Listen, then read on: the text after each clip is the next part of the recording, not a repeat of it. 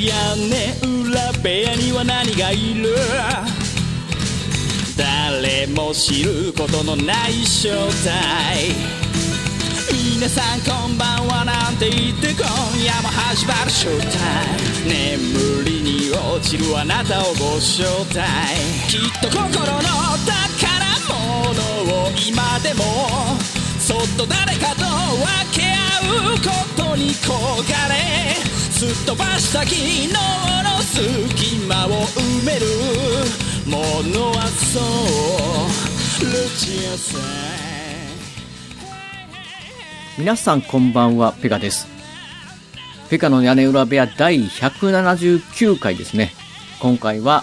りょうやルチアワツがいなくて、ゲストの方もいないということで、一人喋り、一人喋りになります。っていうのもね、まあもともと次は、次回はまあレギュラーメンバーと、これを撮ろうかな、ね、撮ろうかなみたいなことを考えてたんですけど、なんかこう、最近ちょっと見た映画が、すごい面白い。まあ、僕の中で個人的にすごい面白いなと思って、まあ、ちょっと急遽ね、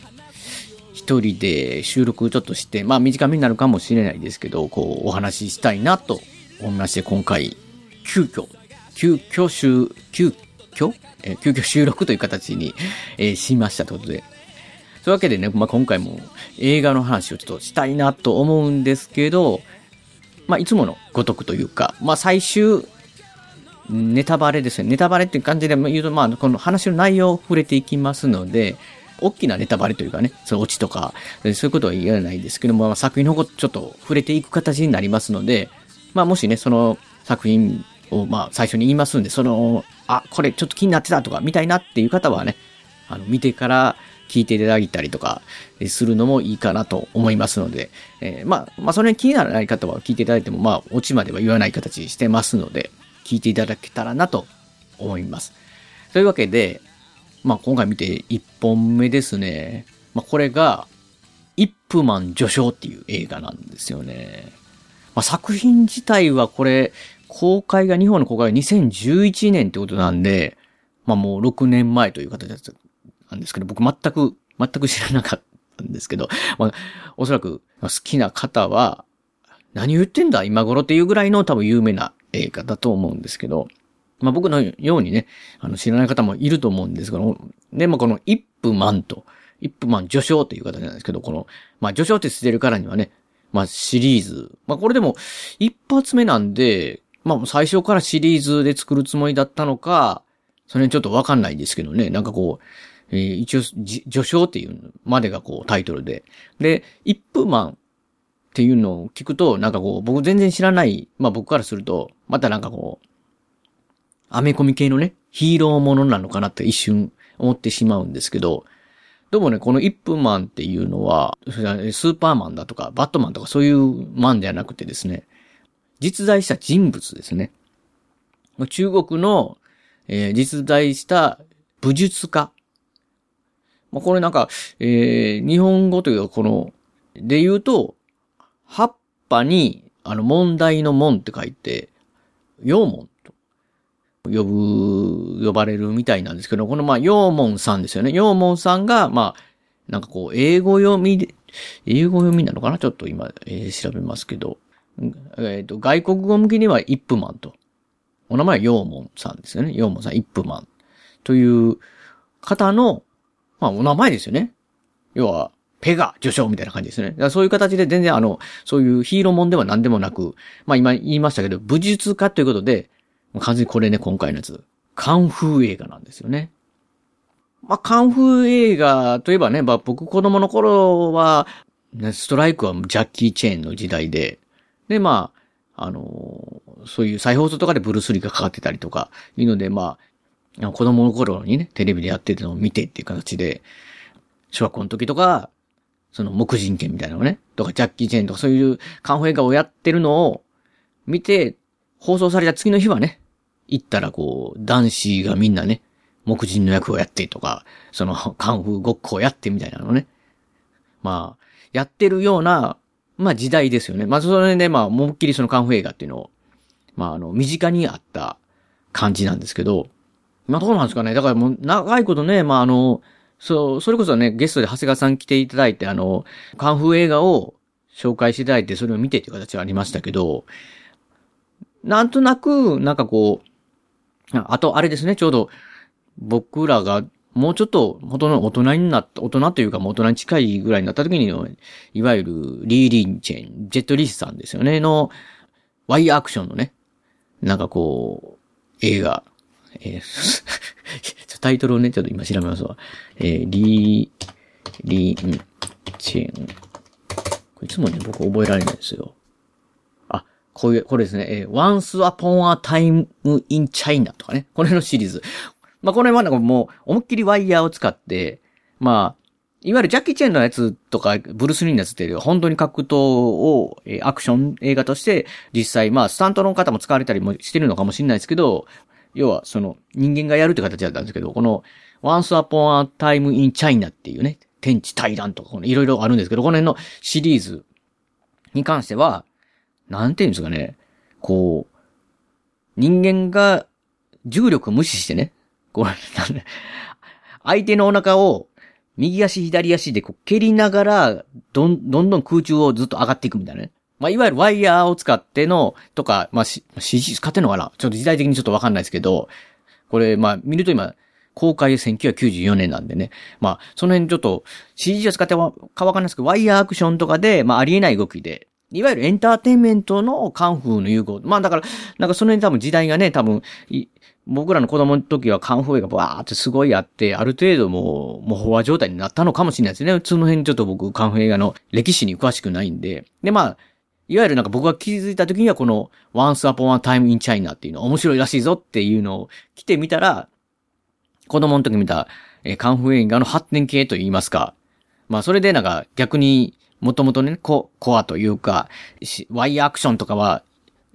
好みじゃない方からしたらね、がっかりもあったのかもしれないですけど、なんか僕からしたらなんか、あ、こんな風に今なってんだっていうね、面白いなっていう感じだったんですけど、まあ全くだから僕は、このね、いわゆる今回紹介する一夫マン序章っていうのを見たときに、あ、こんな正統派のカンフー映画ね、作られてるんだっていうかね、なんか本当にもう、えー、いわゆる2011年日本公開の作品なんで、まあだいぶ時間はね、経ってるんですけど、要は僕からしたら、あ、こう最近の新しい、一番僕の中で新しいカンフー映画っていう感じで、こんなんなってるのかっていうのはね、こんなんなってるのかっていうか、いや、ど、まあ、ど、どっちかって見る前から、見る前で言うと、あ、どんなんなんだろうってね。でも名前はね、一分マン一分マンって聞くわけですよ、いろいろ。あの、いろんなとこからね。ってことは、まあ、まあ人気がある作品だなと思って。それで、まあ、今回、一分マン序章っていうのをね、カンフー映画写真見てみようと思って、まあ、見たわけなんですけど。まあ見たら、もうむちゃくちゃ面白くて 本当に、なんていうんですかね。まあ、大人、うん、大人で見て、イップマンに関しては、子供に戻る要は男の子に戻るなんかこう、ジャッキー・チェーンとか、それこそその、なんか子供の時に見た、いわゆるストレートな興奮がね、むちゃくちゃ、こう、奮い立たされたっていうかね、その見終わった後。なんかいわゆる極端な話で言うと、あの、このイップマンっていうのは、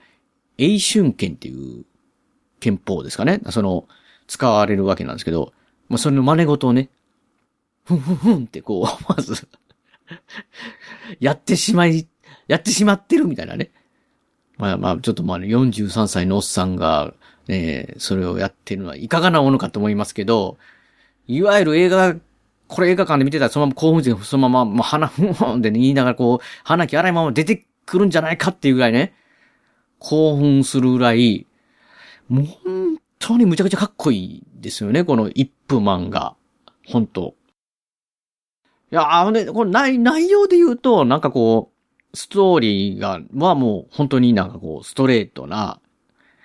まあ、ジャッキー・チェンとかの場合は僕のね、こう、曖昧な記憶で言うと、大体こう、最初調子に乗っててやられて、修行して強くなって逆襲するとか、まあ、リベンジすね、師匠のリベンジをするとかなんか多分あったとは思うんですけど、まあ、そういうのって結構、わかりやすいですよね、子供からするとすごく。まあ、この一分は受賞も、本当にね、ひねりっていうのはスストーリー的にはそんなないんですよ。でもね、なんかすごい、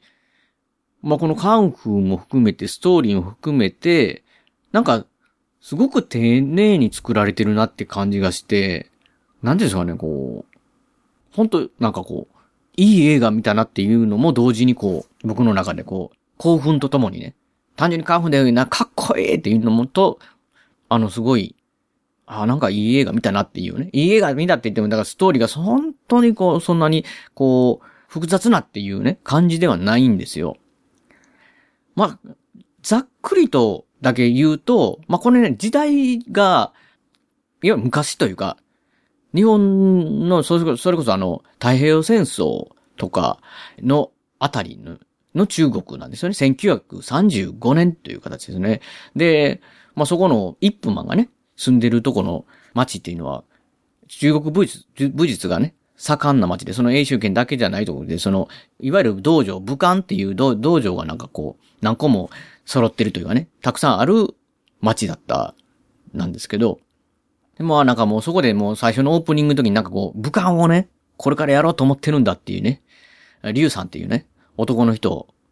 が、イップマンの元をね、お家を普通、イップマン自体はその道場やってないんですよ。で、そのイップマンのとこ訪ねてきて、これからちょっと武漢を広げたい、広めたいと、いや、広めたいというか開きたいと思ってるんだけど、ちょっとお手合わせしてくれませんかって言って、まあお手合わせするんですけど、いや、まあまあ、ちょっとお茶でも飲んでみたいな、ご飯でも食べてって言って、で、そこから、さあやりましょうかみたいなこと感じて、戦ったら、まあ、むちゃくちゃイップマンが強すぎて、歯が立たないっていう感じなんですよね。もうその時点でもこうオープニングからして、もうケンシロウ並みのね、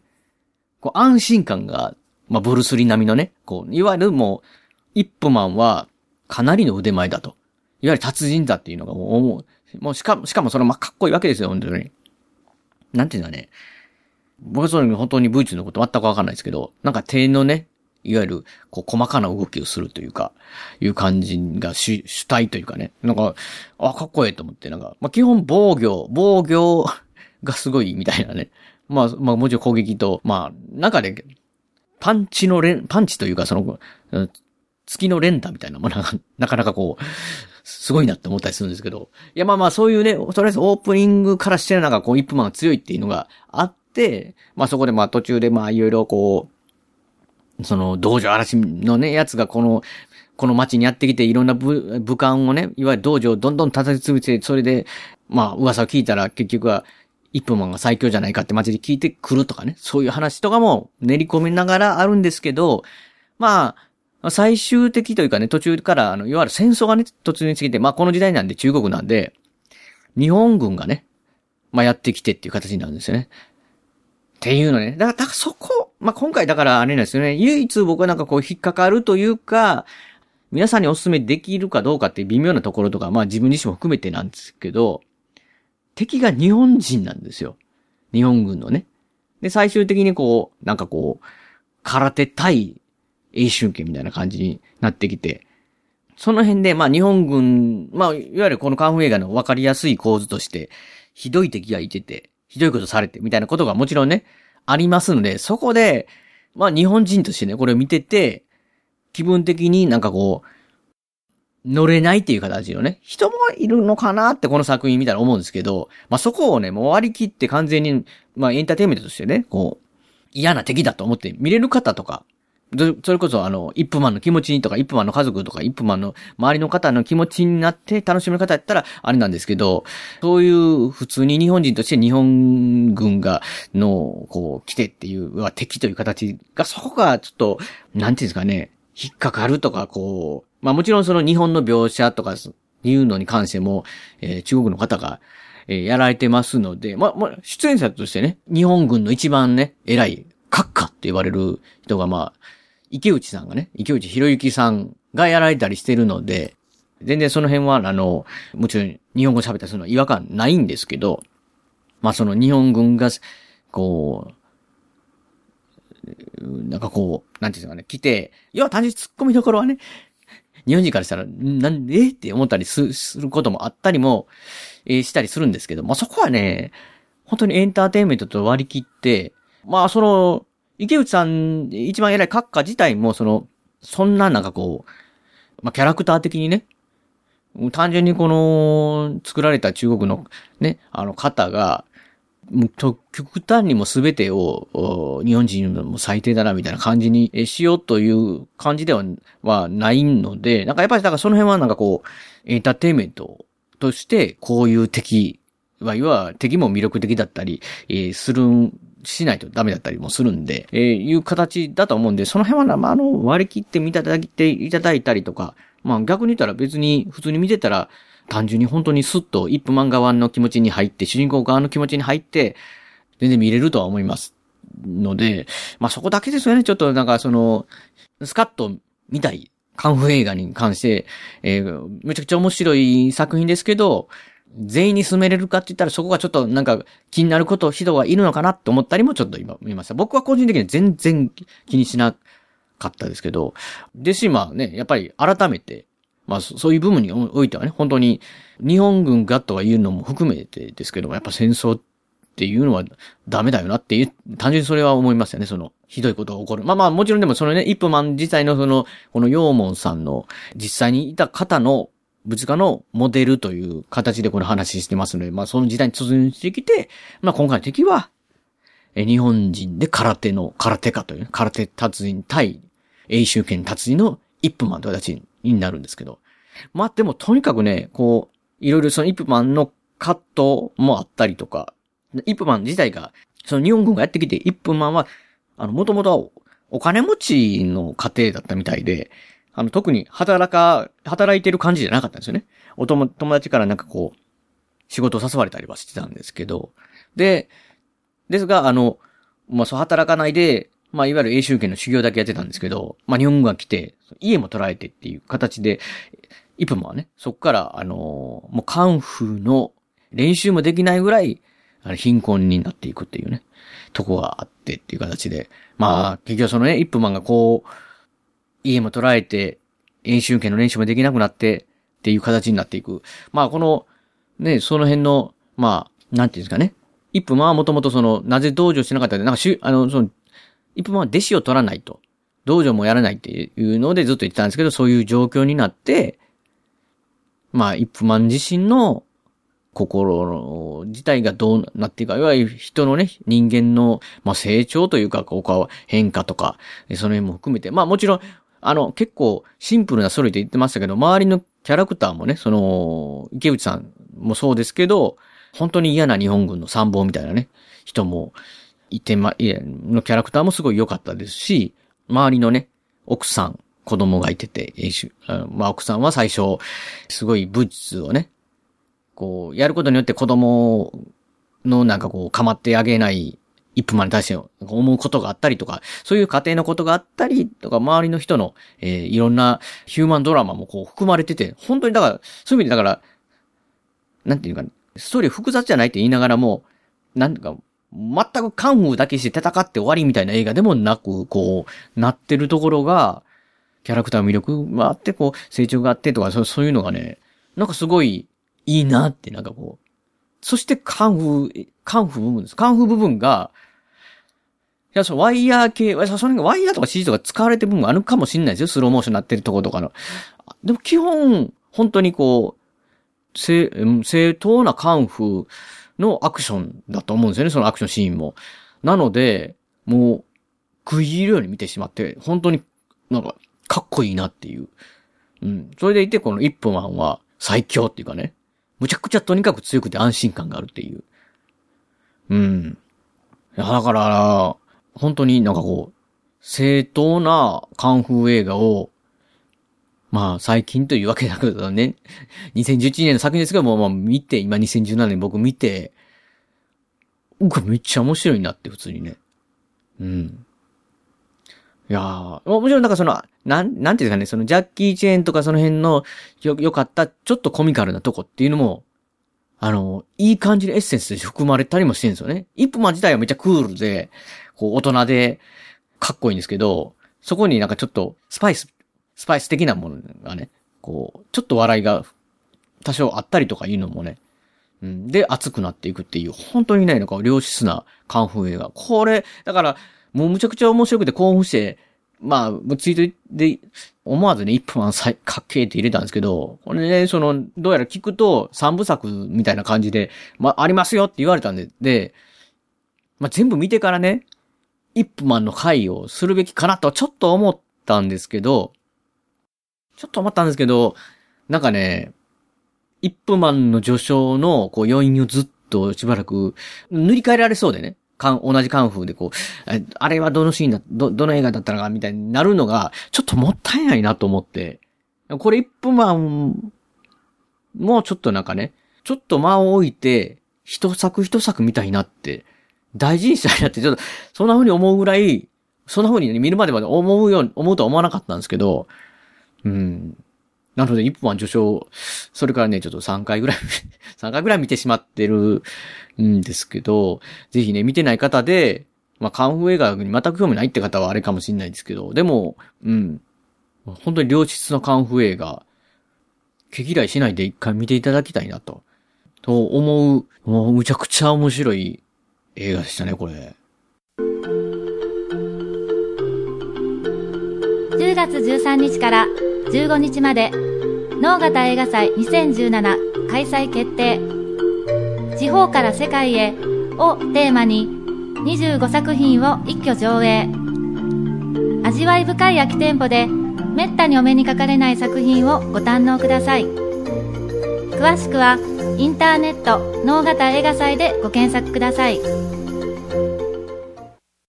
というわけで、もう一本、えー、紹介の前に の前に、ここで今回の一曲をかけさせていただきたいんですけど、今回の一曲は、一時期あの、あ、もちろん笹山さんの曲なんですけど、笹山さんの曲で、一時期あの、発売の方を一旦停止みたいにされてたのが、今再開されてる曲がありまして、サプリという曲なんですけど、まあこれをね、ぜひ聴いていただきたいなと思います。本当にね、うん、映画もそうですけどね。ゲームとか。それでまあ、ね、毎日皆さん大変にね、あの、お仕事をされてたりとか、選挙主の方は家事をされたりとか、学生のさんの方は勉強されたりとか、まあ、いろいろね、まああの、仕事もされて、ふり、ふり、仕事も今探して、今、あの、ニートみたいな状態だけど、見つからないみたいなね、人もね、いろいろ本当になんかこう、ストレスっていうのがたくさんあるとは思うんですけど、まあ、仕事してても、ブラック企業、いわゆるブラック企業って分かりやすく言葉で言いますけど、そういうね、ハードな、もしくは、ハードじゃなくても自分に合わない、もちろん、あと人間関係がしんどいとかね。もう本当に、ありますけど、そういう時にね、やっぱりこう、いわゆる映画、何か自分が好きなことを見つけてね、え僕だった、僕だったらね、映画だとか、あの、デジタルゲームだだとか、ボードゲームだとか、音楽だとか、それこそね、そういうのをね、ちょっとサ、サプリメント的にね、こう、摂取してないで、まあ、乗り切る。まあ、あんまり本当に乗り切れないときはいつも言ってるみたいに逃げ出した、その、そのね、その環境から逃げ出すってことはすごい大事だとは思うんですけど、頑張っていこうって方はそういうのにね、ちょっとね、えー、休息を取りながらとか、で、こう、ね、毎日過ごしていただけたらなと思います。ね、映画で言うとね、この今回の回が配信されてる頃にはもう間近だと思うんですけど、能型映画祭ね、2017というのが、九州の福岡県の能型市っていうところでありますので、今年は平成29年は10月13日14、13、14、15と3日間ね、あの、ありますので、それでまあね、そういう映画祭行っていただいたりとかして、こう、まあそういうイベントとかね、本当にだから自分の好きなことでサプリメントを取っていただくという、うのでね、やっていただいたらいいなと。まあ、薬までいかなくて、もサプリメントぐらい、みたいな感じでね、これリフレッシュできるんじゃないかなと思います。で、このサプリっていう曲は、シネマスコーレさんの CM をね、あの、かけさせていただいてますけど、そちらの方の BGM ね。まあ、いわゆるその、歌なしのカラオケみたいな状態の曲、音楽自体も、えー、笹山さんが提供していただいてなってますので、まあ、それもね、なんかシネマスコーレさんのバックで書かれてる曲と一緒だとね、まあ、それも、あの、屋根裏部屋、リスナー的、リスナー様、リスナー様的にはね、ちょっと聞いていただいて、注目していただいたらいいかなと思います。えー、そうしましたら聞いてください。えー、笹山さんで、シングル曲、サプリ。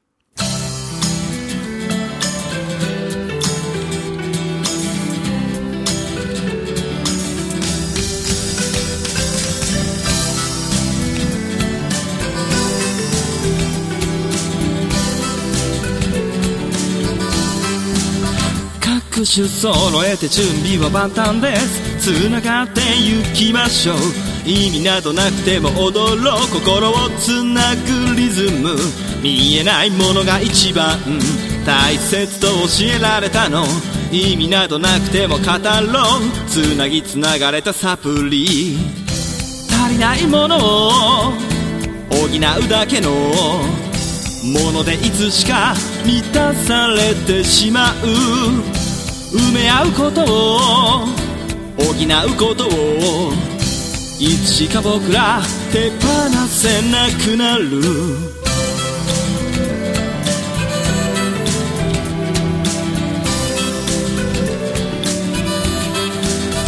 バンジクレートアップも簡単ですでは、もう一本ですね。もう一本映画、えー見て、まあ、先ほどの、まあ、イップマン序章。イップマンはもう本当に、うわーっていう感じの、なんかこう、僕的に盛り上がる映画だったんですけど、今回の、つまあ、つついのね、ご紹介する映画に関しては、もうそういう盛り上がりとは全く、全くというか、無縁な感じなんですけど、これも、まあ、全くベクトルが違うくてめちゃくちゃ面白いっていうね、映画が、えー今回見た映画が、ね瀬戸内海というね、まあ、カタカナで瀬戸内海っていう、えータイトルです。これは、あの、日本の邦画ですね。2016年7月の2日、日本国、日本でまあ公開ということで、まあ、いわゆる去年ですね。まあ、約1年。なので、えっと、まあ、本当に、レンタルビデオだったり、Amazon プライムにも今、えーこの配信時点では、えー配信されてますので、とですね、あと、脳型映画祭2017年です。こちらの脳型映画祭今年の、の、今年の脳型映画祭の10月15日、こちらの方の昼間の2時30分から、山本園さんの方の、ブースさんの方で上映されますので、まあ要は、脳型映画祭の方でも上映されるという作品になっています。ですので、まあまあ、もうこ、もちろんね、あの、中身に触れますけども、えネタ、えーオチなど、その辺の、えー最終的な、えー大きなネタバレはしないので、まあ聞いていただいてもそうですけど、いや、脳型映画祭で、これ見たい思っててんって、とか、もちろん、それ、それとかね、まあ、あの、全然聞かずに、えー見たいねんっていう方は、まあ、あの、聞いていただいて、また、え見てから聞いていただくっていう形が、えしていただいたらすごい嬉しいんで、えその辺でよろしく、えよろしくお願いします。えーこの、えー瀬戸内海、なんか名前だけ聞くとね、なんかカタカナで、えー書いてあるので、一体何なのかなって思ったりするんですけど、これ、えっ、と、コミ、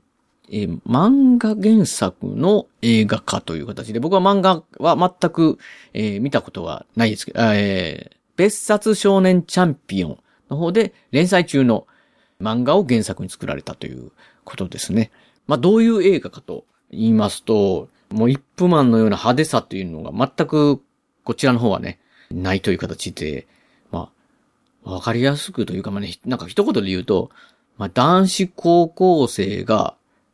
川べりというかね、いわゆるその階段のところに座って二人で、基本は喋っているだけ。いや、これで言うとね、本当にね、むちゃくちゃ思んないんじゃないかっていうふうに 思われてしまうと思うんですけど、いや、これがね、まあ僕の中でツボハマってむちゃくちゃ面白くて、一体何が面白いねって感じがするんですけど、えっとね、まあこの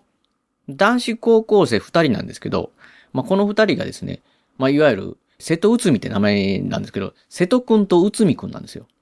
だからほ本当にね、二人だけの、二人の名前というね。まあ沢田さんの名前出すの悪いですけど、なんかペガ沢田みたいなもんですよね。この、要は分かりやすく言うとこのタイトル。瀬戸くんと内海くんが、内海くんがね、あの、塾に行くまで、要は、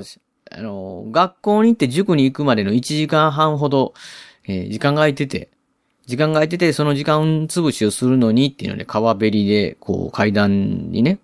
えー石段に座ってってっていう、えーそれで、まあ、瀬戸くんと一緒にいて喋ってるという。まあ、いわゆる関西人なんですよ。で、関西人の高校生ってことで、まあ、まあ僕からしたらこう、大阪なんで、まあ親しみ、親しみやすいというかね。まあいわゆる大阪弁を二人で喋ってて、本当にたわいのないというかね。ただなんかこう、うーん、日常の会話をしてるわけですよ、本当に。まあ、結構等身大というかリアルなね。で、まあ僕なんかも、それはもう、おっさんでね、43になってますけど、まあもちろん高校時代があって、大阪で高校行ってですね、まあ、まあいわゆる、その時代っていうね、友達ってなかなか言うの恥ずかしいけど、連れとか言いますけど、よ、よくね、連れと二人で、みたいな感じでこう、まあ僕の場合はね、帰りにゲーセン行ったり、まあいろんな、まあ、とこ行っ、まあ、帰りね、いろんなとこ寄って、まあ友達とこう時間潰してというか、しょうもないことしてっていう、もうそれをね、なんか本当に思い出すというか、同じことやってたような会話もみたいなね。別に本当に、だから、特に変わったその大きな話をするわけでもないんですよね。ただ、あの関西人、いわゆる二人なので、まあボケとツッコミみたいな感じで自然になるというか、まあ、これ誤解していただきたくないのは、あのー、多かれ少なかれ、要素としてその大阪人っていうのはお笑いっていうのはあるんですけど、みんながみんな楽、面白い人なわけじゃなく、面白くない人もいて、もそして極端な話で言うと、お笑い要素がゼロの人も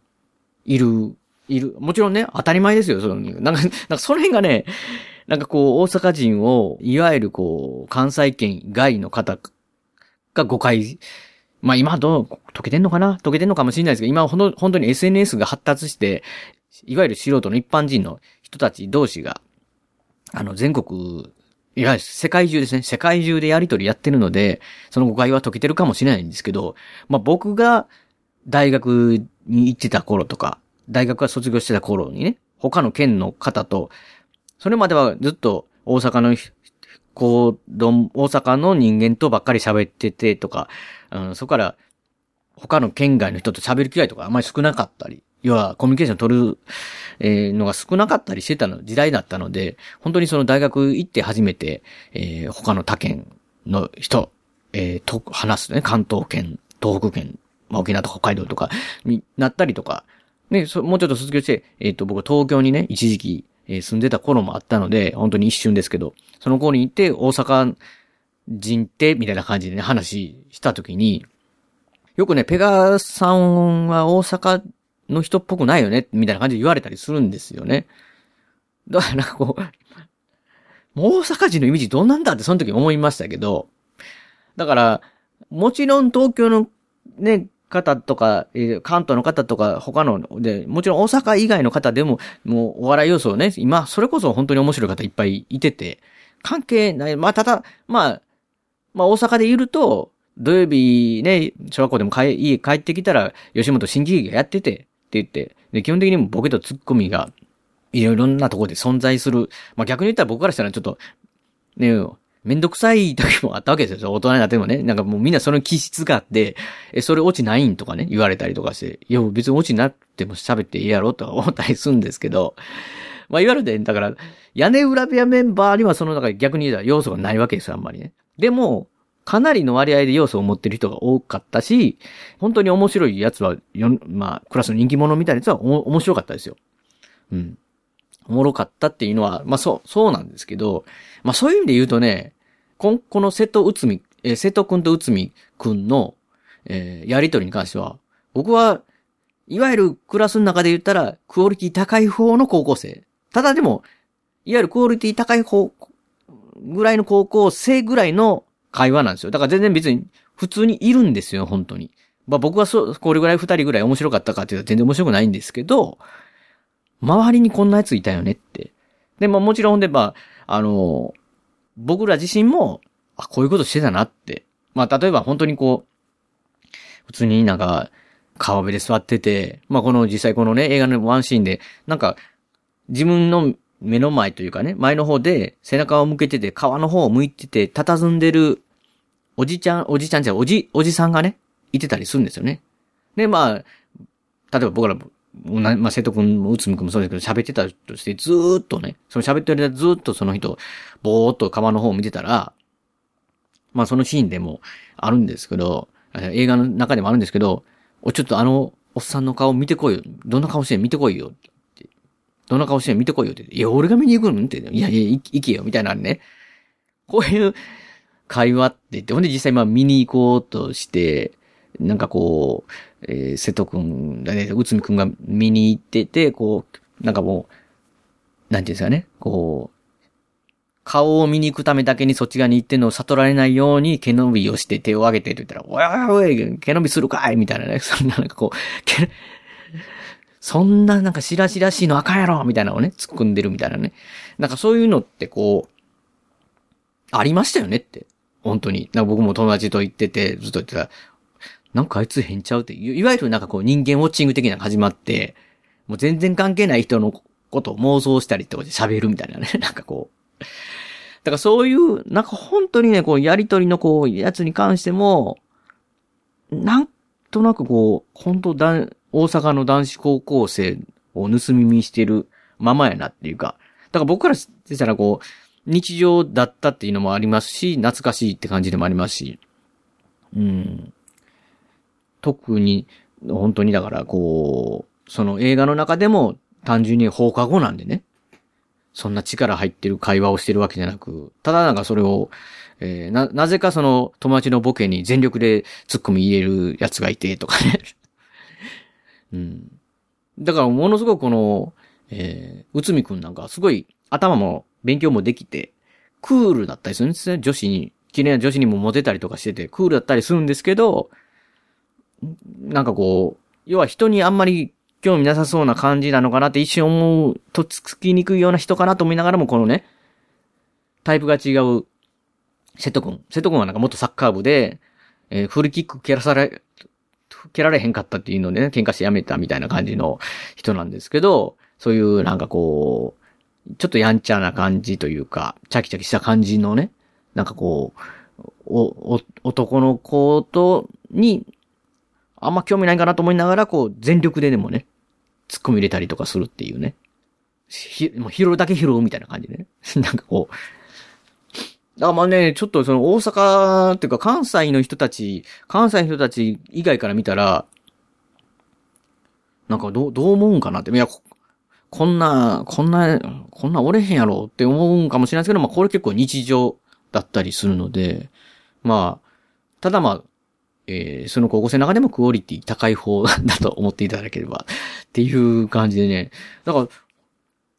で、そういうのがずっと続いていく感じなんで、本当になんか、なんかこう、爆笑というよりも、なんか、とか、なんでやねんとかね。突っ込むかいみたいなね、なんか見ながらこう、ボソボソっと僕をクスクスってくるっていうのがね、この笑いがね、ちょっと病みつきになるというかね。うん。これ面白くないクオリティの高校生同士の話だったらあれですけど、本当にこの二人のね、関係性もそうですし、だからただこう、別に笑いをみんなに見せて、見せようとしてやってるっていうね、映画ではもちろんない、ないじゃないですか。だから、あの、二人ともがお互い会話として楽しんでて、しかも、例えば自分の好きな子が片思いの子がおって、どうやってメール送ろうとかって、おい、ちょっと見せてみやって、こんなメールあかんやろとかね。こう、本当にそういう普通の、いわゆる等身大の高校生のお笑いだけじゃなくてそういう会話もあったりとか。もう単純にだから本当に会話なんですよね。会話を楽しんでる。で、高校生ってね、まあもちろん卒業してる、だいぶ前卒業した僕からすると、やっぱりいわゆる青春っていうのは本当にその時一瞬一瞬ね、まあその映画の中でもちょっと出てくるんですけど、まあ一期一会だったりするんですよね、その一年一年が。うん、なので、で、高いな時期でっていうので、なのでね、こう、その時しかない、なんかこう、懐かしい感じだったり、その、いい、いい感じが、この空気感含まれてて、まあ、だからその、まあ、結局でも、なんかもうこのポッドキャストっていうか、ネットラジオね、やってる僕からするとなんかこう、本当に、特に屋根裏部屋なんかお笑いがあるわけではなく、うん。もちろん、この瀬戸内海、瀬戸くん、内海くんのようなクオリティを、この43歳にしても、も、持ってないですけど、そういう意味でこう友達と喋って何気なく喋ってるだけっていうので言うと、この屋根裏部屋とか、僕がやってるような、こう、ネットラジオって、あ、なんか、延長上やなって、まあ皆さんもそうだと思うんですよ。あの、友達と会って喋ってる。で、なんかこう、別に見られたわけじゃなくて、なんか、ちょっと、こういったおもろいかなっていうので思わず突っ込んでしまったりとか、やってこう、そういう時、ね、会話してるっていう。まあ、それがね、なんかこう、単純になんかこう、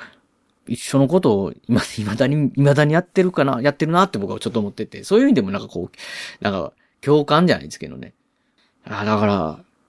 こう、特にすごい事件が起きるとかそういうのじゃないんですけど、でもほのぼのしてるってわけでもないというかね、なんかこう、本当関西の男子学生ってこんなんで、で、この二人の会話、こうちょっと覗き見したらおもろいで、みたいなね。で、二人のキャラクター、うん、性格っていうのがね、分かれば分かるほどなんか面白いなっていう。で、お互いを、まあそれこそ、ね、仲いいなとか言われたら、気持ち悪いなってみんな言うのがね、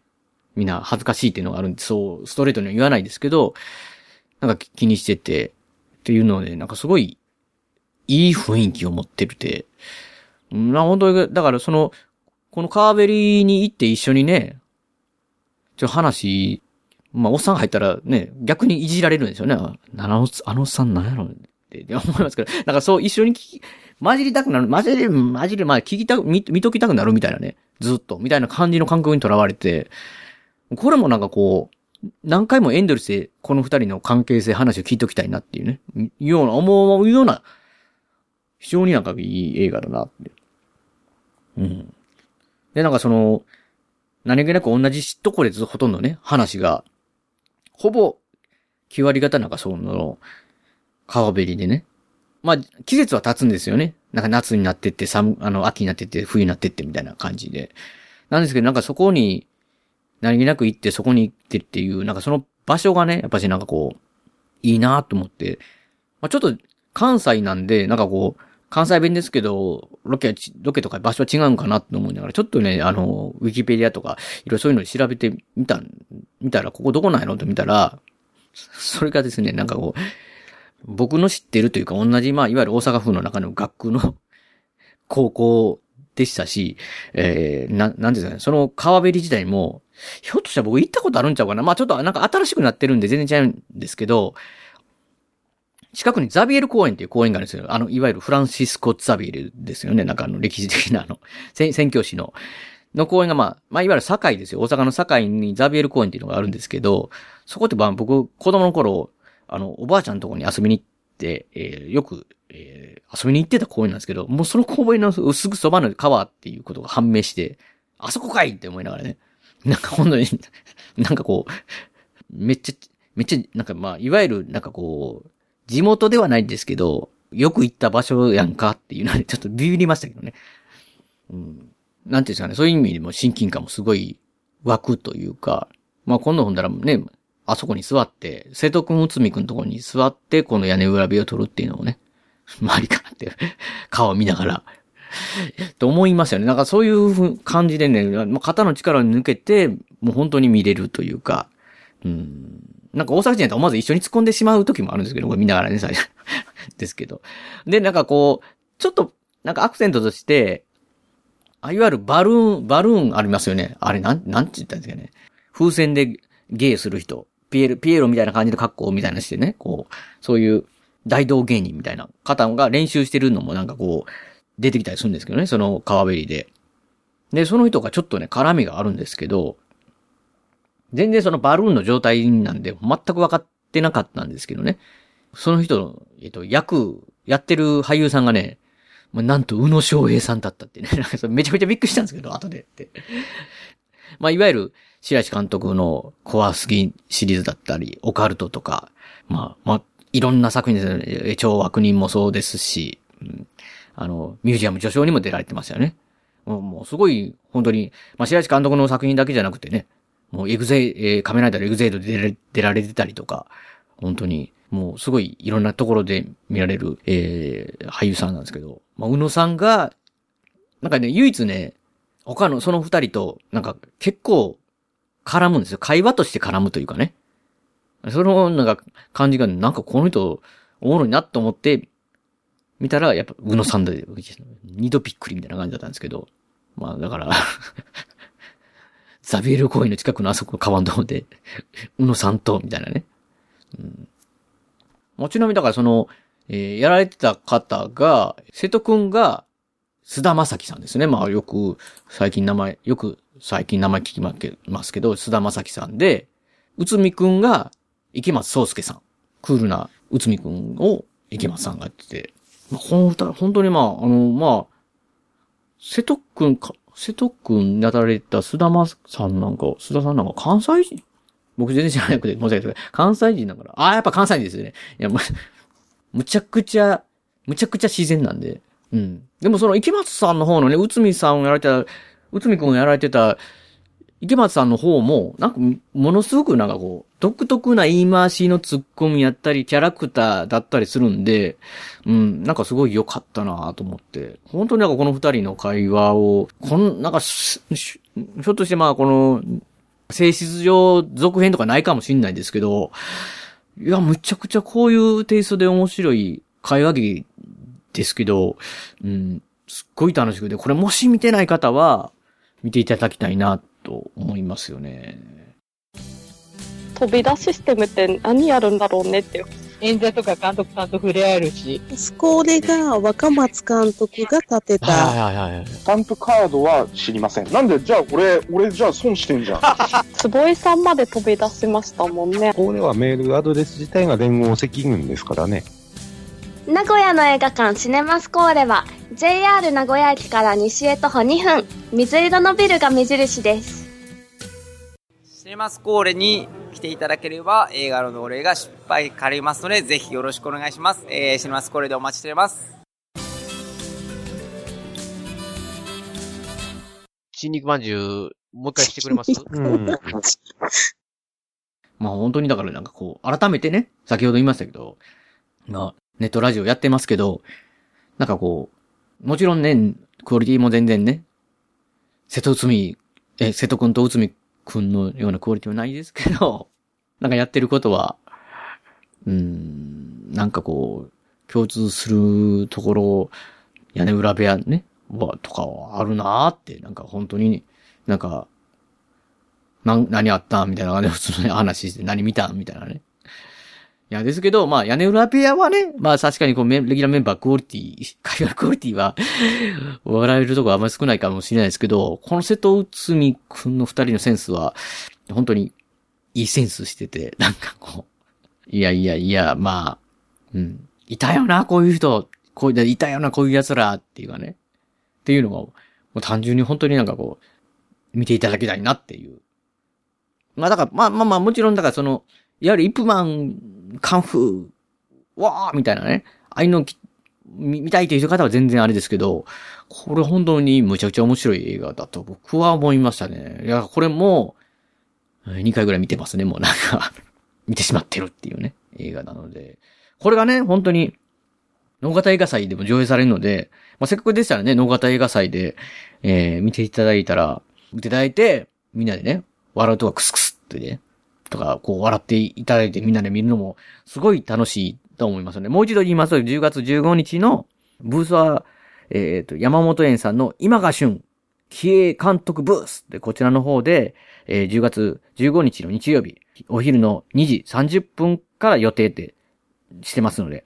これ75分間なので、これ見終わった後、多分移動していただいて、名もなきギャラリーさん移動していただいても、えー、坪井さんとのトーク、じゃあ坪井さんのトークイベントには間に合うと思いますのでね、ぜひぜひ、瀬戸内海、これおすすめですよ、という形で、今回は、このね、日本の映画が本当に二つとも違う、全く違う、本当に違うベクトルなんですけど、僕の中でむちゃくちゃ面白いなと思ったんで、もう、これはもうちょっと、えーレギュラーメンバーと、えーこう、スケジュール調整してる間に忘れる前にもう、収録したいってことで急遽収録して、まあ、多分短くなるんだろうなって言ってましたけど、結局、まあまあ、まあまあ、一人で長く喋ってますね。っていうので、この辺でね、お別れしたいなと思います。ですので、もう本当に、えー、何、度も言う形になりますけど、えー、もうこの配信して間もなくですね、えー、10月13日、14日、15日と3日間にわたって、福岡県、えー、能形市の方で、能形映画祭、こちらの方が、えー、2017年地方から世界へ、クレイジームービーロードっていうのがね、サブタイトルありますので、ぜひぜひ見ていただいて、あ、あれ、え、そういうのがあるの？っていう方は、えぜひ、あの公式のツイッターアカウント、能形映画祭っていう形で調べても、あの、出てくると思いますので、それを見ていただくか、もしくは、え公式の Facebook ページですね。え屋根裏部屋の、この、ブログの方のね、ページの方にもリンクを貼らさせていただいてますので、そちらの方が飛んでいただいて調べて、ぜひね、九州の方だけとは言わずね、西日本の方は、とか、まあ、四国の方、まあ、とりあえず行ける方はね、ぜひぜひ、あの、行っていただいたら、VHS 教授ラジオ一緒にやらやらせていただいているシネマスコーレ副支配人の坪つさんのトークショーもありますし、もちろん、シネマスコーレさんの、えー、この前上映以外初のね、初の、えー、上映となります、劇場版シネマス競争局、えー、の方の上映もね、この10月15日のこの農画映画祭ありますので、ぜひぜひ、他もね、本当にいろいろ、今僕、えー、すごいタイムスケジュールね、えー、調べてますので、この15日に関してもブース的にね、えー、映画でだけでも4つブースがあって、で、イベントもいろいろあったりするので、いわゆるもう、ここの時間はこう行って、こっちに行って、こう行ってみたいなね。あの、いわゆる皆さんだと、こう、ディズニーランドとか USJ とかね、アトラクションがあったら、ね、旅行で行くんだったらもう、もう時間を無駄にしないために、こっち行って、こっち、あっち行って、こっち行って、こっち行って、みたいなね、ファーストパス取って、みたいな、なんかこう、あると思いますけど、そういう感じのね、ことをやってる。まあ、それがね、また楽しいんですよね。本当にほとんどもう見たことない映画だったり、えー、脳型、映画だけじゃなくてね、その、脳型の街自体僕楽しみたいっていうか、食べ物だとか、いろいろね、カレー焼きとかあるとか、まあいろいろ聞いてますので、本当にね、本気で一日楽しみたいと思います。行ける方はね、3日間でも、お泊まりでもして行っていただけたら、絶対楽しいイベントですよ、という形です。え、えっと、映画の方もね、上映の方は基本無料だというふうに聞いてますので、まあそれも一応ね、念のためあの、えー、その公式のページを調べていただきたいとは思うんですけど、なのでね、映画見放題で1日行けるんだったら、しかもこんな、去年やってた作品の瀬戸内海なんか、この映画、この映画だけでもね、本当になんか、ただで見れるなんていいやんって思うんで、まあまあどうしてもね、この野方映画祭行けない方はね、あれですけど、本当に生きる方は、ぜひ、えー、能型に集まっていただきたいなと思います。僕もね、もちろんあの、15日の方は行きますので、そ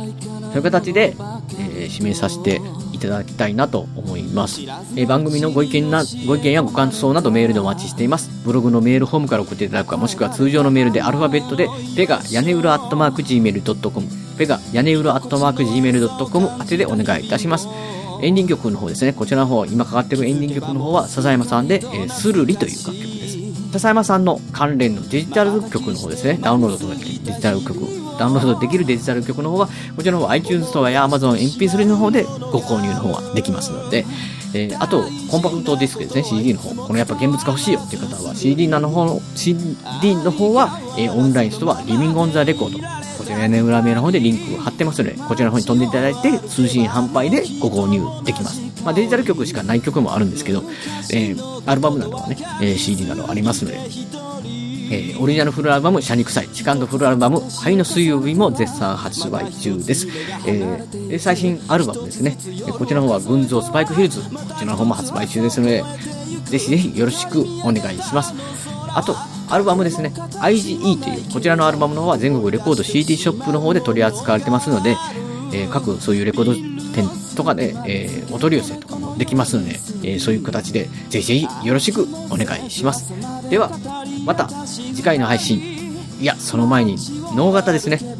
脳型の方でお会いしましょう。そしてまあ、会えない、来れない方は次回の配信でお会いしましょう。さようなら。大事なことはいつも伝わらずするり相変わらずのままでいられた二人街はもうすっかりと懐かしく変わり昔のことと分かりすぎる一人。